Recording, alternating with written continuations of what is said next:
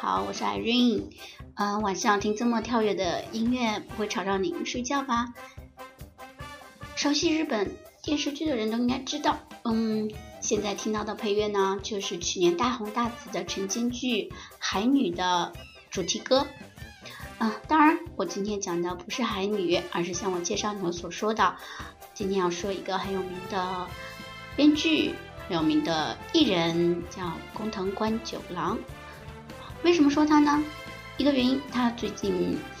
的新剧《国民男性秀》，嗯，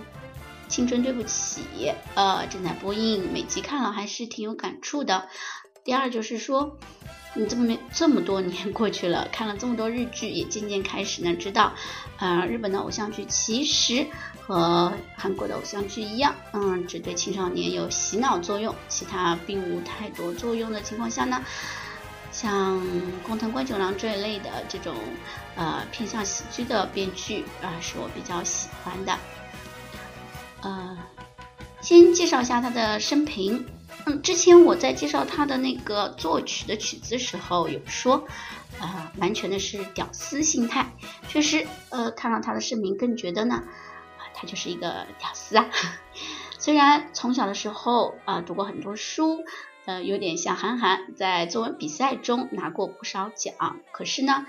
嗯，上学的时候，呃，退学，呃，高中退学之后。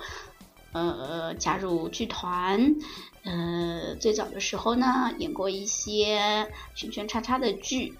呃，后来慢慢慢慢的，呃，开始在编剧方面露出的呃这个才华，之后，嗯，演员他也做了一些，嗯，对了，他还是一个呃吉他手，嗯，是他们那个。剧团一起组成的一个乐队的吉他手，嗯，然后还出书，做广播节目，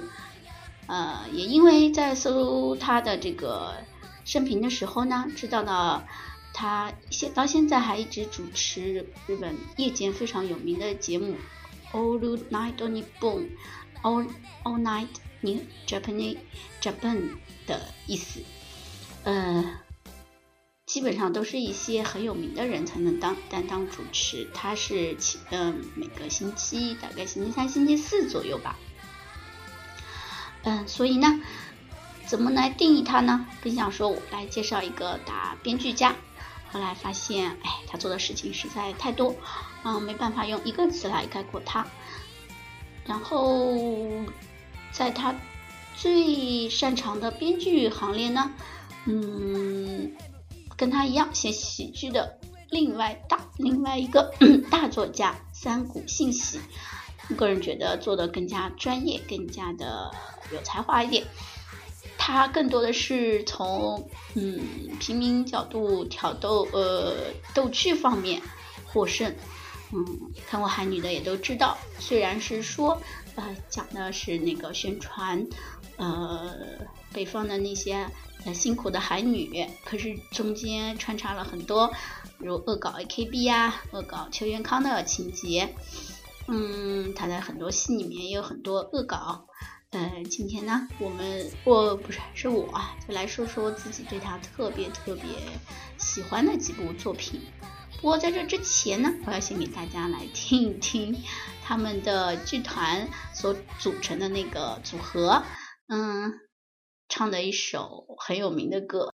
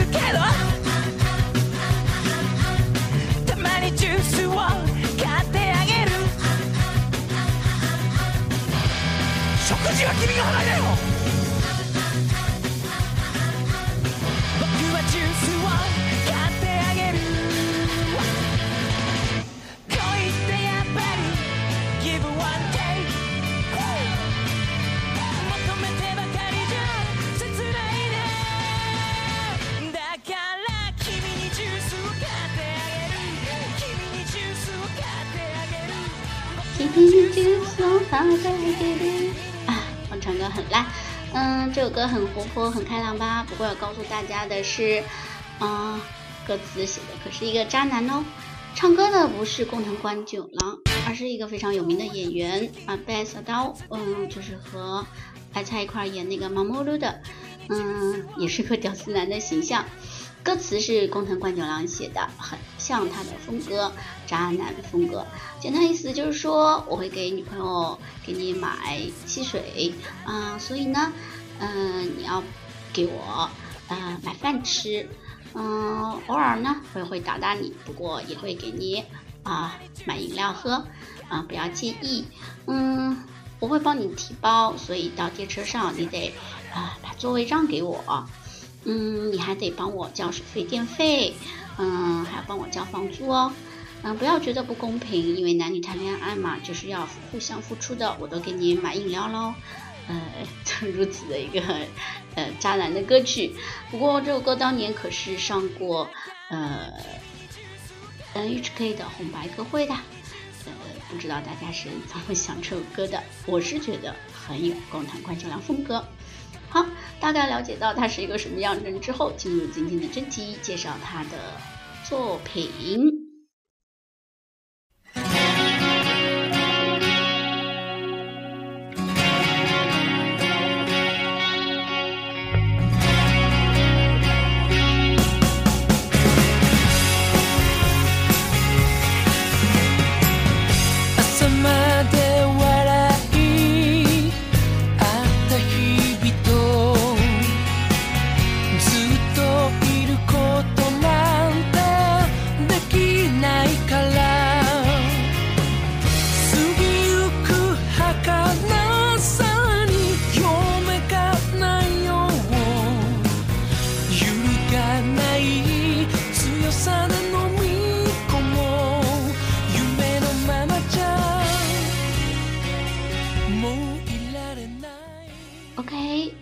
现在听到的这首歌，其实连我自己都不是很熟，只是因为，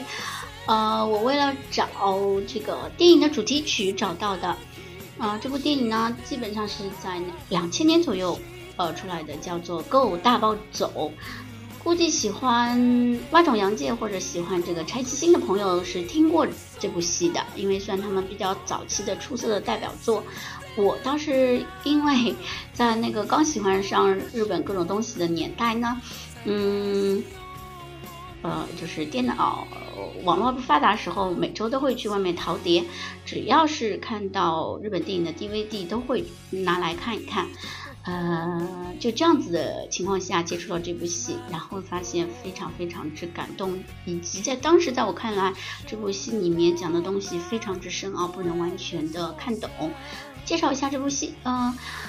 工藤官九郎是个编剧，首先要理解这个概念。有时候呢，他是帮把别人的这个作品或小说改编。同样的，这部戏原啊，呃，这部电影原来的原作小说是一个。嗯，在韩国人写的，呃，讲的就是在日韩国人第二代之的发生的事情，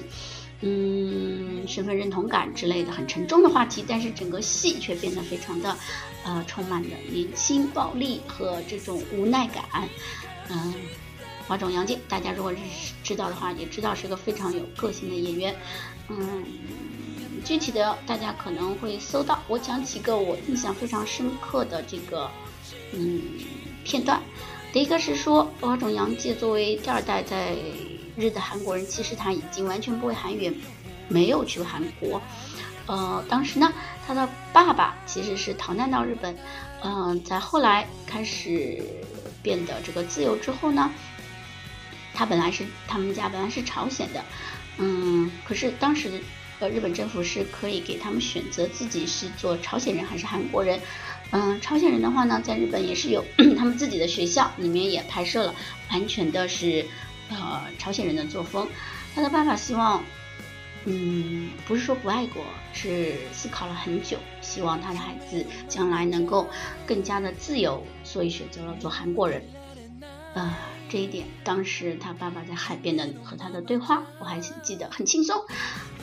嗯，他没有讲那么多大道理，只是说啊，我想出国玩啊。所以就选择做韩国人了。嗯，第二点是他和女主角柴崎幸，柴崎幸当时还很年轻哦。嗯，有了感情，他们俩在亲密的时候呢，柴崎幸呢，嗯，说告诉你件害羞的事哦，我的名字叫什么什么，是很土的一个日本名字，是非常有日本代表性的一个女性的名字。啊，于是他说好，那我也告诉你个秘密，他说我的其实名字叫什么什么，是非常没有日本感觉的一个韩国名字。啊，柴崎幸顿时。就拒绝和他再有接触。他说过，他的爸爸跟他说：“嗯，你可以交任何样的男朋友，可以没钱，可以没什么，但是不能找这种，嗯，韩国人或者是啊其他种族的人。”啊，当时的万众洋街的那种嗯不理解和愤怒吧，和当时我看这个呃女生嘛，看这点时候是最感觉到无奈的。最后一个信呃那个我记的点呢，就是开头，嗯，不是说喜欢，而是震撼。我不知道是怎么拍成的，嗯，几个就这些学生，嗯，大家，呃，大家在一起逃课，嗯，然后不知道为什么还是打赌干嘛的，他在电车即将快到的时候。跳下站台，然后疯狂的去跑，争取在电车一直到电车停下的时候，他都没有被撞到。那一幕惊心动魄啊，就是和和这个地铁在这个比速度，嗯，这个这个镜头印象也很深刻。嗯，怎么说呢？谈这个沉重的话题，却是用一种呃功能关九郎式的。嗯，吊儿郎当，嗯，屌丝男孩，呃呃，暴力性去说，但是啊，因为演员们也都很优秀，啊，这部戏得到了非常高的评价，到现在我还是非常推荐大家去看的。嗯，再往后，嗯，因为喜欢上了蛙种洋介，嗯，又看了乒乓这部戏，其实是一个漫画改编的，后来也才知道是工藤官九郎编的啊。话说够大包子，我一开始也不知道是工藤官九郎编的，是之后在了解他的时候去看那个网上他的简介，才惊喜的发现啊，以前我很喜欢的很多戏原来都是他去编导的。乒乓，嗯，听到名字大概就知道了。他把我们的国球拿去说，就是一个乒乓球运动员怎么去努力的，嗯，一点都不落俗套，很有意思，嗯，还有一些科幻色彩，嗯，不管怎么说吧，嗯，仍然具有着那种，嗯，轻松搞笑的氛围。之后呢，嗯，他的我看到他的介绍呢，还有一部戏我有印象是叫六十九六九。呃，而且是两个大帅哥领衔主演，西夫木聪和呃安藤真心。呃，好吧，嗯，我的思想不够纯洁，看到这个名字我就以为是什么什么样的，结果是这个电影也是呃一群男生，嗯，放荡不羁的这个一些故事，嗯，没有太大印象，只有对这个名字有深刻的印象。话说刚才讲了，在那个时代，我只要看到日本的电电影 DVD 都会买来看一看。嗯，可能也就那段时间看多了，呃，不得不承认啊，日本的电影有嗯节奏太慢，嗯，然后不知所云，呃，色彩不够鲜鲜艳等毛病，其实真的是不够精彩。所以之后我的电影也看得越来越少，唉，所以接下来呢，有个大头的介绍，就是共同关九郎。编剧的一些电视剧，这些电视剧可能大家更加的呃熟悉，因为很多呢是我们很熟知的偶像来演的。好，那先来听一首歌曲。た風に吹かれ一人きり歩いてる忘却の空へたどり着けるまで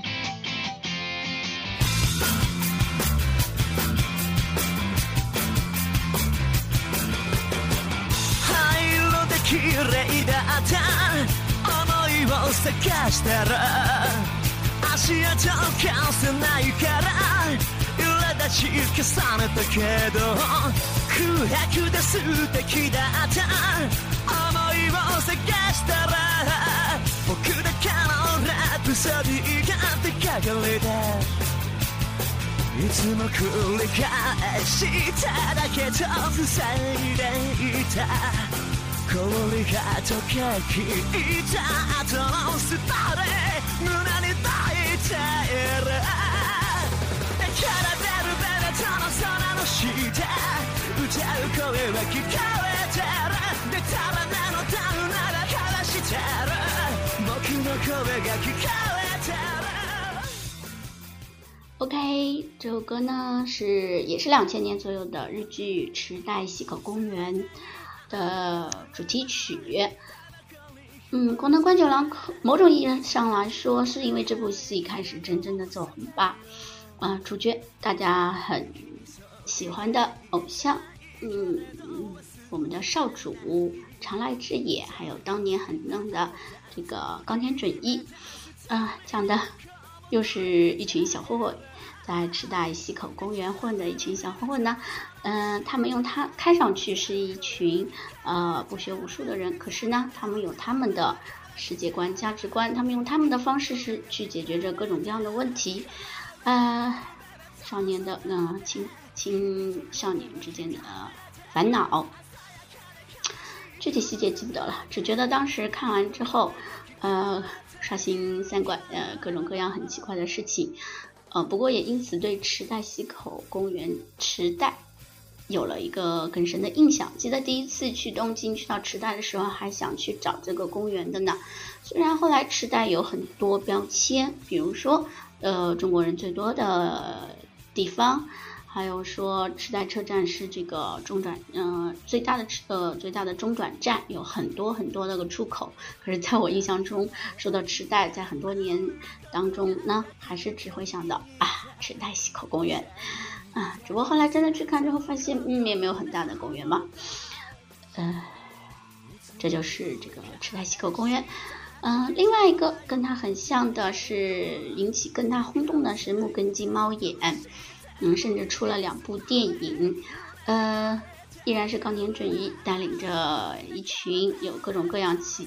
嗯，奇怪个性的男生们，呃，因为，呃，主角冈田准一呢，嗯，以为自己得了绝症，半年后要死，于是呢，和这些奇怪的朋友们组成一个这个像怪盗团一样的，嗯，去帮助一些，那呃，虽然用手法不好，但是他们去帮助一些需要帮助的人，啊，搞笑。然后青春热血呃当中还有棒球，呃，我想这部戏非常非常之经典，没有放他们的主题曲，因为主题曲就是阿拉西的歌，呃，我不知，嗯，作为对哎这家的粉丝，我知道他们的版权之严重，嗯，知道阿拉西的粉丝之多，啊，就不再放他们的歌曲，然后木根金猫猫眼也非常非常的这个推崇，啊。再往后，呃，又是一个，嗯，比起前两部戏我印象更深的戏，叫《龙与虎》，依然是冈田准一和长濑智也，嗯，因为里面加了落语，拉勾勾是什么东西呢？嗯，有点像中国的单口相声，或者说像我们的评书，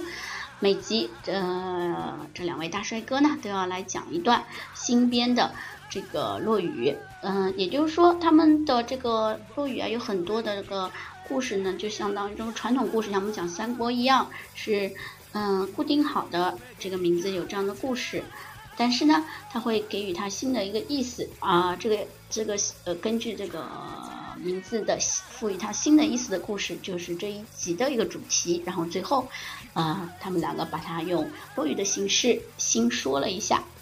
啊。当时我也不知道编剧是 工藤官九郎，只是很佩服这个编剧啊，他不但要编出这么有意思、这么嗯青年人喜欢的剧，还要把它去套在那些古典名著的这个意思上啊，至少他得懂这些古典的东西吧。所以呢，呃，也是让我印象非常深刻。再往下，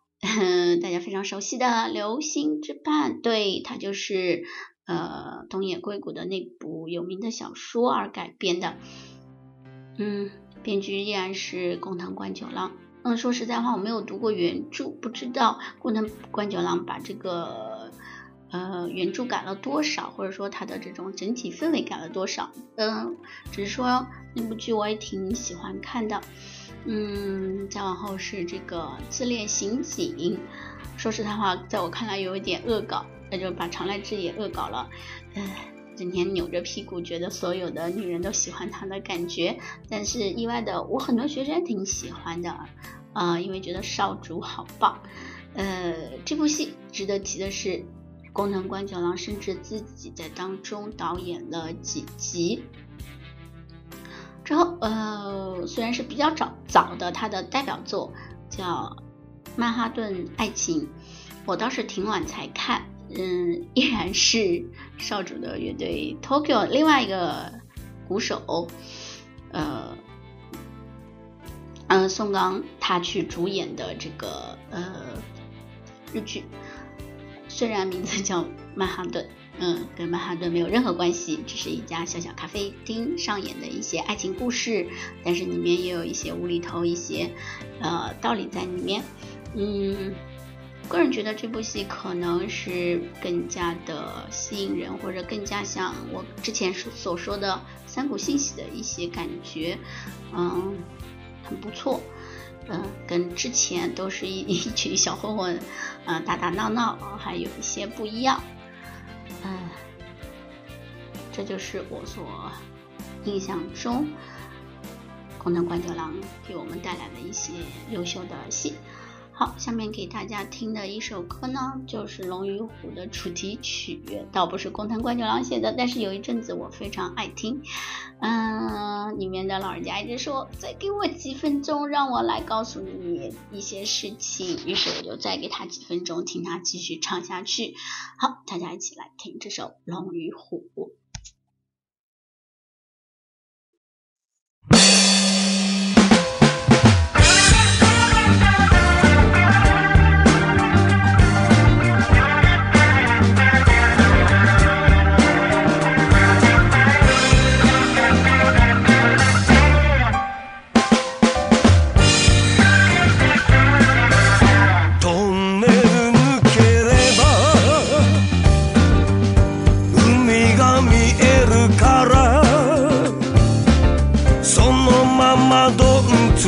の。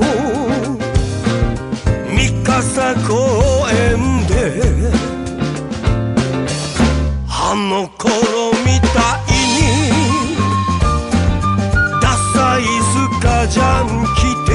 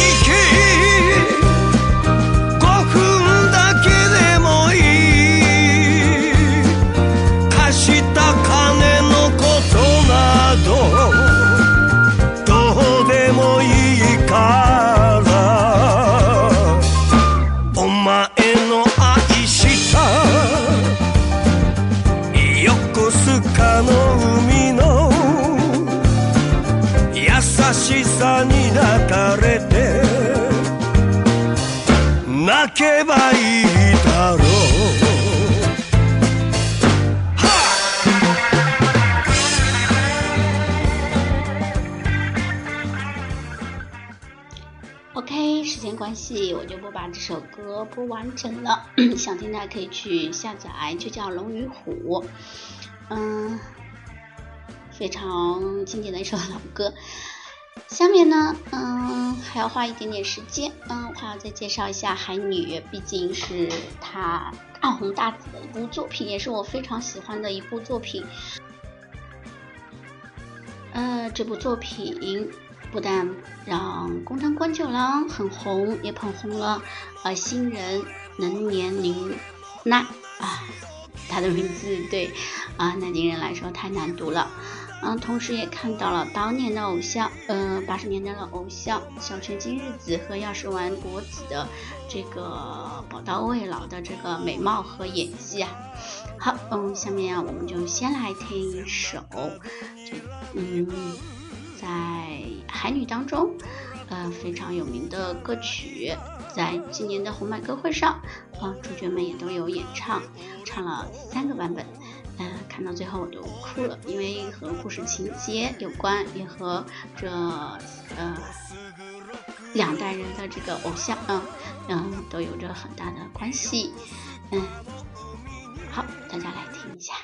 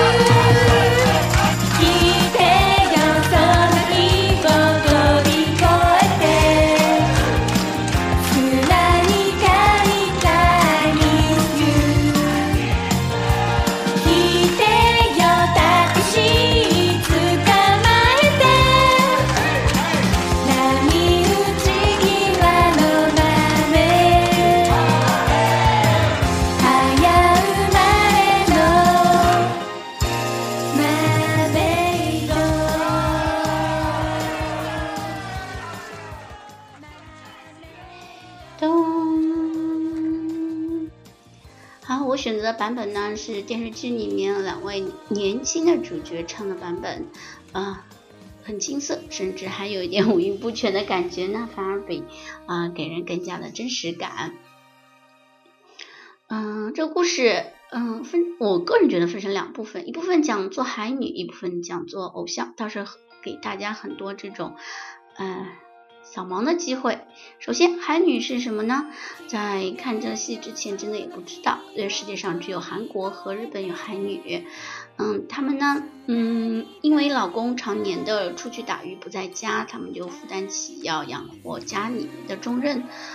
嗯，就一年四季都要这个叫什么？呃，到海里面去采集，比如海胆呐，嗯，一些海里面的植物啊，去养活家里面。嗯。她当时没有任何设备哦，这些海女都是就靠自己的这个常年的这个呃潜水能力，呃单独的就呃可以沉到潜到大概至少十米以下的海里面。嗯，所以呢，多数的海女其实耳朵会有一些不太好，而且不管是韩国还是日本，真的去找真实的海女，都发现根本没有这么年轻漂亮的，都是老人家，而且皮肤非常糟糕，因为他们每天都在下海，呃，海水已经腐蚀了他们的这个呃脸上的皮肤，嗯，其实并不是一个非常非常的嗯让人觉得非常呃开心的呃事情吧，而且。呃，在冬天的时候都非常冷，不管是韩国还是日本的这个北方地区，啊，那么冷的天气，他们也是要下水的。好，另外一个概念呢，就是做偶像。嗯，我在最初也讲了，这部戏里面有一些地方可能是在影射 AKB 四十八。嗯。女主来到东京想当偶像，但是过得非常非常之辛苦。嗯，一开始都不能上台，只能在台底下跟着唱跟着跳，很多人睡一个房间。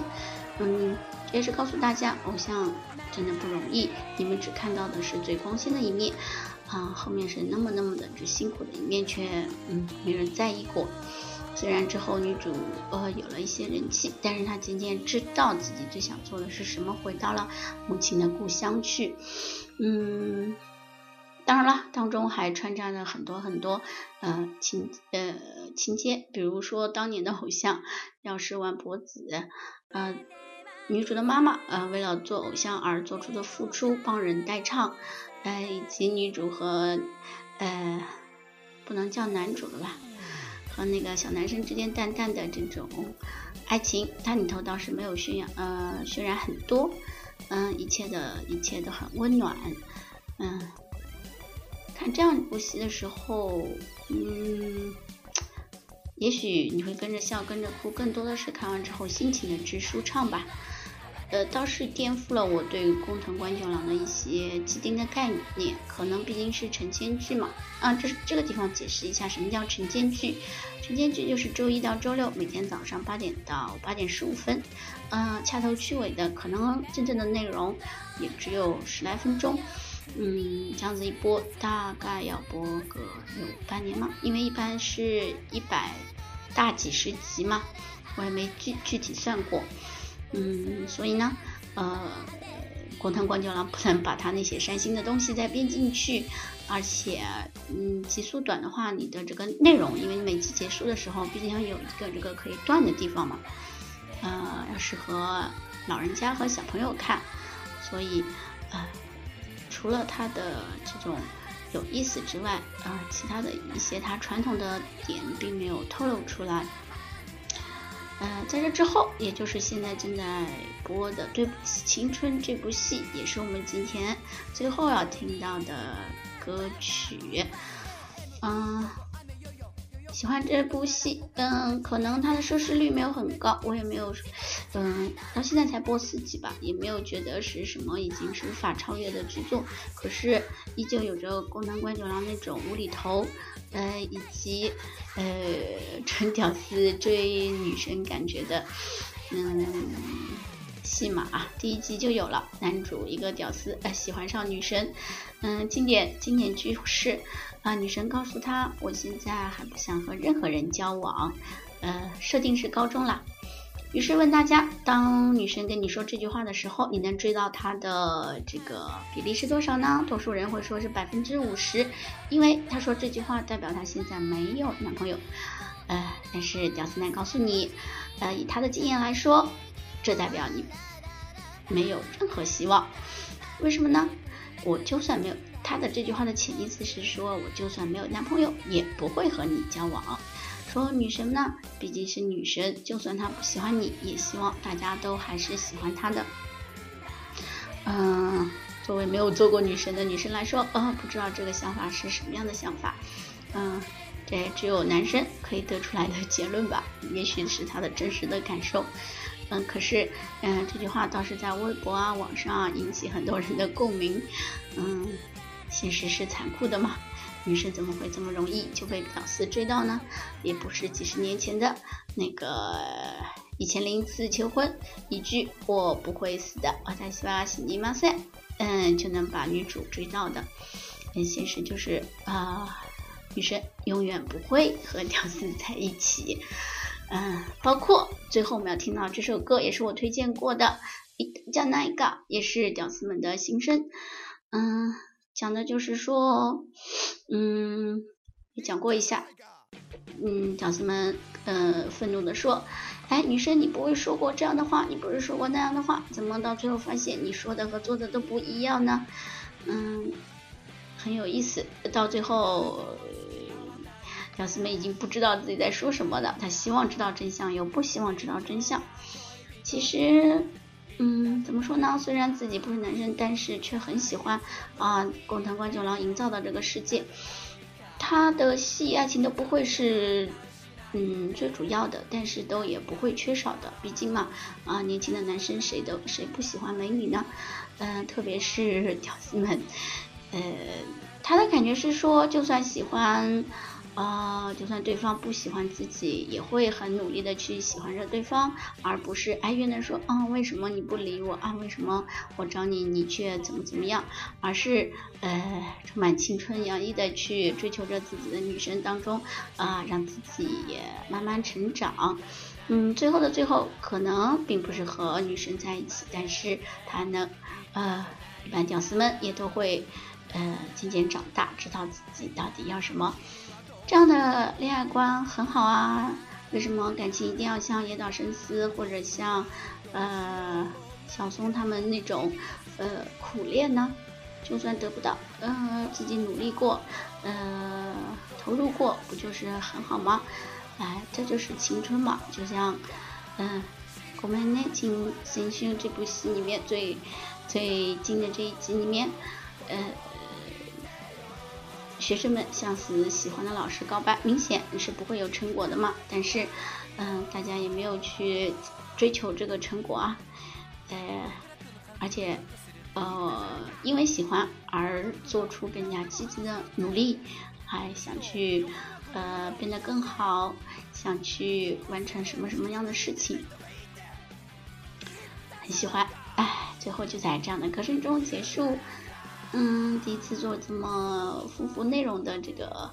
哎，节目，呃，用了很多歌曲，呃，找歌曲真的是花了一些时间，但是也有很多新的收获。比如啊，最后要讲一下那个，嗯，工藤官九郎的广播，嗯，欧鲁奈多尼布，呃，会日语的呢，告诉你现在那个那个。可以搜搜到这个有些视频网站上有这个广播，呃，非常感谢上传的人。通过画面好像知道他也是从嗯 iTunes 的那个 Podcast 里面找到的。我回家后会再确认一下，嗯，用 iPad 确认一下，如果 Podcast 你能直接找到的话，那就更方便了。呃，不知道是他要做一些宣传，还是要呃以后都可以这么呃。怎么说呢？是粉丝上传的吗？因为它和我在 YouTube 听的日本广播很一样，嗯，明显是剪辑过的，一些广告或者是播的歌曲都被掐掉了，只有这个主持人说话的内容。嗯，大体上印象中还有福山雅治，大家知道的，他很有名的广播里面的这个这个黄色笑话很多，还有我很喜欢的优子，呃，有这个这两年当红的一些。嗯，搞笑艺人啊，分别去担当这个主持人，嗯，感觉是语速太快，嗯，有的地方听不懂。如果你知道他在说什么还好，如果你正好他说的东西你不熟的话，会嗯不大容易懂。另外就是，嗯，在当中可能工藤官九郎算声音最不好的，因为他呃。这个这个嗓音和这个口齿并不是很清楚，呃，也许他也因为知道这一点，多数是做幕后，呃，不过你要去搜他的导演，发现他客串过很多很多的很多的戏。作为一个 Kinky Kids 的粉丝呢，第一次知知道他长相呢，是在那个他们刚的戏《梦想家中》里面，啊，演的还不是客串哦，是他们刚的哥哥，和他有着截然不同性格的哥哥，嗯。当时还觉得这个设定和他本人挺像的，只是啊，那样屌丝形象的哥哥能生出那么偶像形象的弟弟也不容易啊。嗯，他还是挺喜欢出镜的吧。好，呃，不多说了，呃，交代完所有的事情，在这首歌曲中和大家再见，拜拜。